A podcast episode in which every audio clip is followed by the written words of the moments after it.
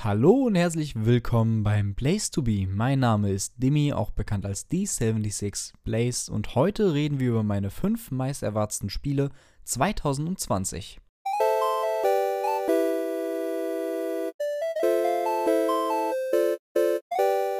Um nicht zu lange abzuschweifen, fange ich einfach mal mit meinem fünften Platz an und das ist Resident Evil 3. Als Kind war ich eher so im Silent Hill Lager immer angesiedelt und jetzt werden sich manche denken, what? Als Kind? Ja, als Kind. Ich habe das Ganze damals äh, für die PS1 mit geschenkt bekommen. Mein Vater hat damals auch gar nicht gerafft, was für ein Spiel das ist oder so, hat da auch jetzt nicht wirklich zugeschaut gehabt, explizit bei Silent Hill. Beziehungsweise habe ich immer geschaut, da ich äh, spiele, wenn er nicht zuschaut. Und ähm, als Kind ist, natürlich, ist das natürlich sehr extrem und ich habe auch damals gemerkt, dass ich ein bisschen Angst habe und habe das als, äh, ja, wie alt war ich da? Elf? Zwölf? Weiß ich gar nicht mehr. Zehn? Auf jeden Fall habe ich es dann nicht durchgespielt, weil ich zu sehr Schiss hatte. Und ähm, habe dann auch Resident Evil ausprobiert. Selbe Story, zu viel Schiss. Hab's aber irgendwann nachgeholt und äh, mittlerweile bin ich so auf den Geschmack gekommen, spätestens nach Teil 7, der mir echt gut gefallen hat. Also bis auf das Ende, so das letzte Drittel war für mich nicht ideal, beziehungsweise hat sich dann ein bisschen für mich in die falsche Richtung entwickelt. Aber wie gesagt, ab Teil 7 war ich dann so richtig im Bann.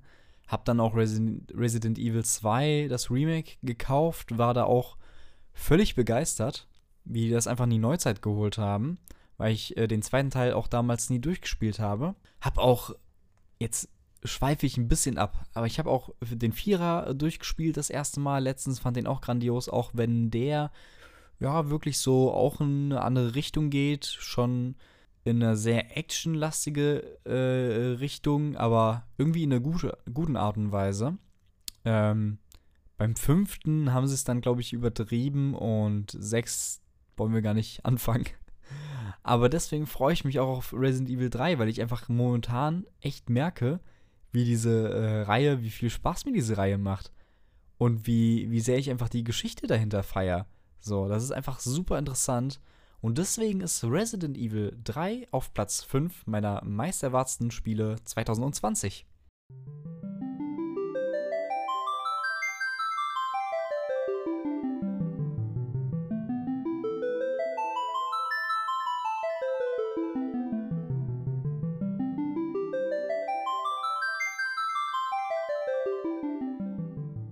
Auf Platz 4 meiner Liste befindet sich auch ein Remake. Und wenn ich sage auch ein Remake, dann wird sich jeder denken können, um was, äh, um was es geht. Und zwar natürlich um Final Fantasy VII. Final Fantasy VII ist äh, ja ein ganz, ganz bekanntes JRPG, wohl das bekannteste und vielleicht auch das beliebteste der Reihe. Ich persönlich habe es nie gespielt. Ja, ich habe es wirklich nie gespielt. Es tut mir leid. Aber ähm, ich habe dafür andere Teile gespielt. Ich habe den 10. gespielt, den äh, 13. 15 habe ich gespielt. Gut, den, äh, was war der Online? Der 14 war der Online-Teil. Den habe ich dann relativ schnell äh, hingelegt, weil das nicht so mein Genre ist. Aber ähm, genau, den 8. habe ich noch gespielt. Aber 7 habe ich nie gespielt, bis ich den dann auf der Xbox One, das Remastered, äh, gespielt habe oder nachgeholt habe für 10 Stunden, was mir aber ein bisschen, ja, was mich ein bisschen gestört hat, war, dass man da eben die, äh, die Bonus-XP einschalten kann, plus eben schnell, dieses schnellere Laufen. Das hat für mich ein bisschen das Spiel kaputt gemacht, weil man sich dann doch nicht beherrschen kann, wenn es so eine Option eben gibt, die auszuschalten.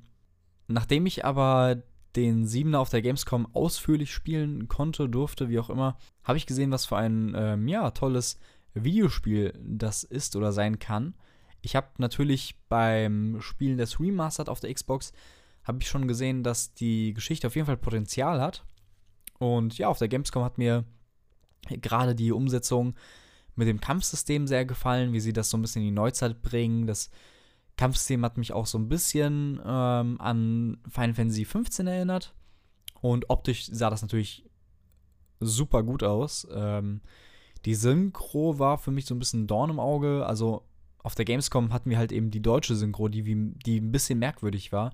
Aber das ist natürlich auch äh, umstellbar. Deswegen ist es im Prinzip obsolet. Also deutsche Synchro ist dann eigentlich nice to have. Aber Final Fantasy VII, da freue ich mich richtig, richtig dolle. Und kommt, glaube ich, im April, wenn ich es richtig in Erinnerung habe. Aber ja, Final Fantasy VII ist auf Platz 4 meiner Liste 2020.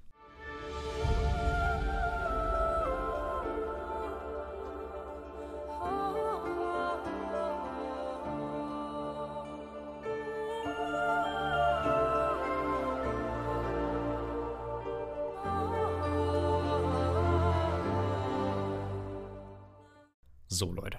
Also, Platz 3. Was kann denn da noch so groß bleiben? Was kommt denn dieses Jahr noch? Ja, wir haben so Spiele wie Dying Light 2.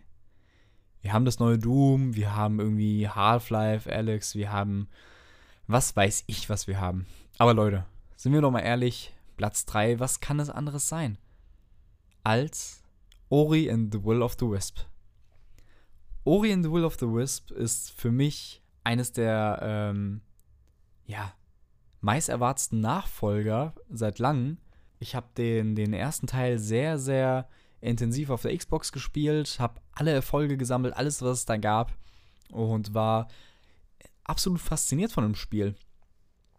Der Look war bombastisch, also wie das alles aussah, wie geschmeidig das lief, wunderschön und dann hat man natürlich die Metroidvania-Elemente, die mir eh ähm, besonders gefallen. Ich liebe einfach Metroidvanias.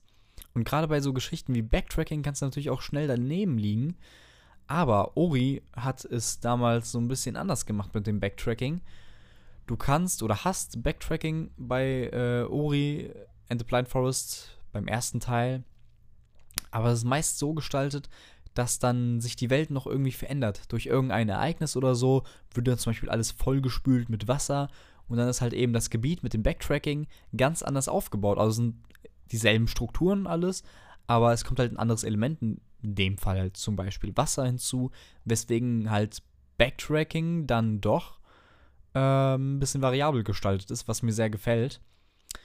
Es kann natürlich auch sehr in die Richtung oh, wieder da durchlaufen, wie bei äh, Star Wars, Jedi Fallen Order, das war so schlimm. Aber ähm, ja, deswegen freue ich mich auch auf Ori and the Will of the Wisp. Ein bisschen schwer auszusprechen. Aber das ist mein Spiel, das auf Platz 3 dieser Liste ist.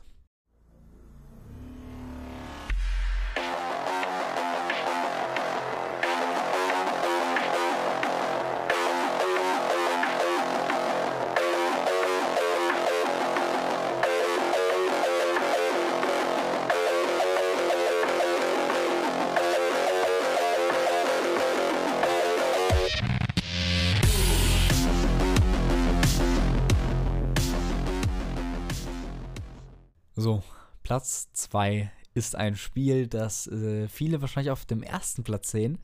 Und es wird sich wohl jeder denken können, um was es sich handelt. Und zwar geht es um Minecraft Dungeons. Nein, Spaß. Cyberpunk, natürlich. Cyberpunk 2077 ist auf Platz 2 meiner Liste. Viele werden jetzt wahrscheinlich denken, wie kann das nur auf Platz 2 sein? Das ist nicht möglich. Das ist oder muss auf Platz 1 kommen. Ja, aber wartet ab, wartet ab, Leute. Dass Cyberpunk auf äh, Platz 2 ist, ist in, also in, in meiner Hinsicht äh, trotzdem immer noch sau hoch. Ihr werdet bald erfahren, warum. Aber ähm, das Spiel, um aufs Spiel zurückzukommen, oder auf den Entwickler erstmal lieber, ich finde, oder so sehe ich es zumindest, ähm, habe das Gefühl, dass es immer so Hochzeiten von Entwicklern gab, Entwicklerschmieden gab und die dann irgendwann, ja, weiß nicht, ob man sagen kann, dass sie übermütig wurden oder wie auch immer, aber die sind dann irgendwann nicht mehr an die Glanzzeiten rangekommen von früher. Also zum Beispiel gab es früher Rare, die haben, also im Prinzip konntest du da den alles abkaufen, egal was sie in die Hand genommen haben. Ähm, es wird richtig gut. Dann hast du so um die 2000er Wende rum, dass Microsoft eben Rare aufgekauft hat und ähm, das alles so ein bisschen backup ging, auch wenn sich jetzt alles ein wenig stabilisiert. Dann hast du Entwicklerschmieden wie beispielsweise BioWare, die äh, super guten, äh, super gute Spiele gebracht haben und jetzt auch so ein bisschen unter dem Einfluss von, ah, ich will nicht sagen, ja gut, ich sag's einfach von EA, vielleicht auch ein bisschen selbstverschulden, ähm, ja, wieder, wo es so ein bisschen back, bergab geht auf jeden Fall. Ähm, dann hast du so Entwicklerschmieden wie Blizzard zum Beispiel, die super gute Spiele machen, mit einem, mit einem StarCraft, mit einem Warcraft, mit einem Diablo und dann eben auch irgendwie ein bisschen hochnäsig werden, nicht auf die Community hören und dann so Sachen rauskommen wie Diablo Immortal oder auch Warcraft 3 Reforged. Ähm, und das ist eben jetzt bei CD Projekt so, dass die irgendwie gefühlt auf einem hohen, auf einem Hoch sind und alles, was äh, die anfassen, ist eigentlich direkt Gold. Also, wir hatten natürlich Witcher 3 gehabt, ist jetzt nicht so mein Spiel, weil mir das Kampfsystem nicht gefällt aber ich äh, weiß ganz genau, warum das so ein Meisterwerk ist, warum es so gefeiert wird. Ich persönlich habe auch Gwent einfach äh, so unfassbar lange gespielt. Also ich war da auch, äh, ich sag immer gerne Gwent Master, nicht Grandmaster, sondern Gwent Master im Standalone-Spiel. Und jetzt mit CD Projekt machen sie eben ein Spiel, was so ein bisschen von der Thematik eher meins ist. Und da man jetzt auch so Sachen wie Gunfights hat, sehe ich das Problem nicht mehr vom Kampfsystem wie bei Witcher.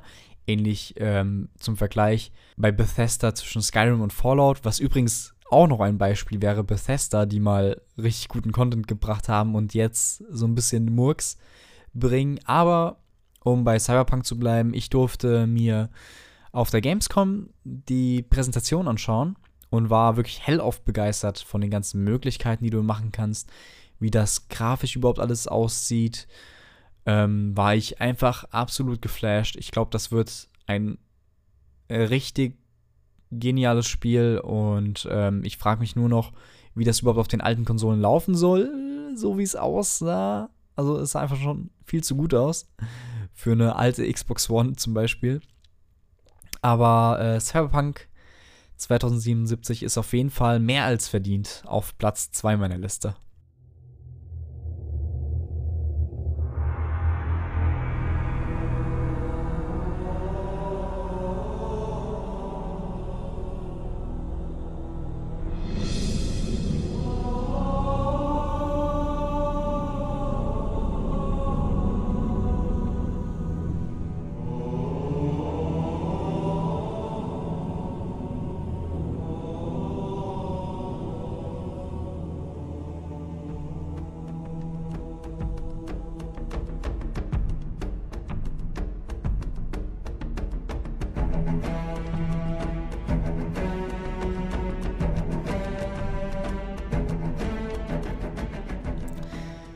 So, und da sind wir bei Platz 1.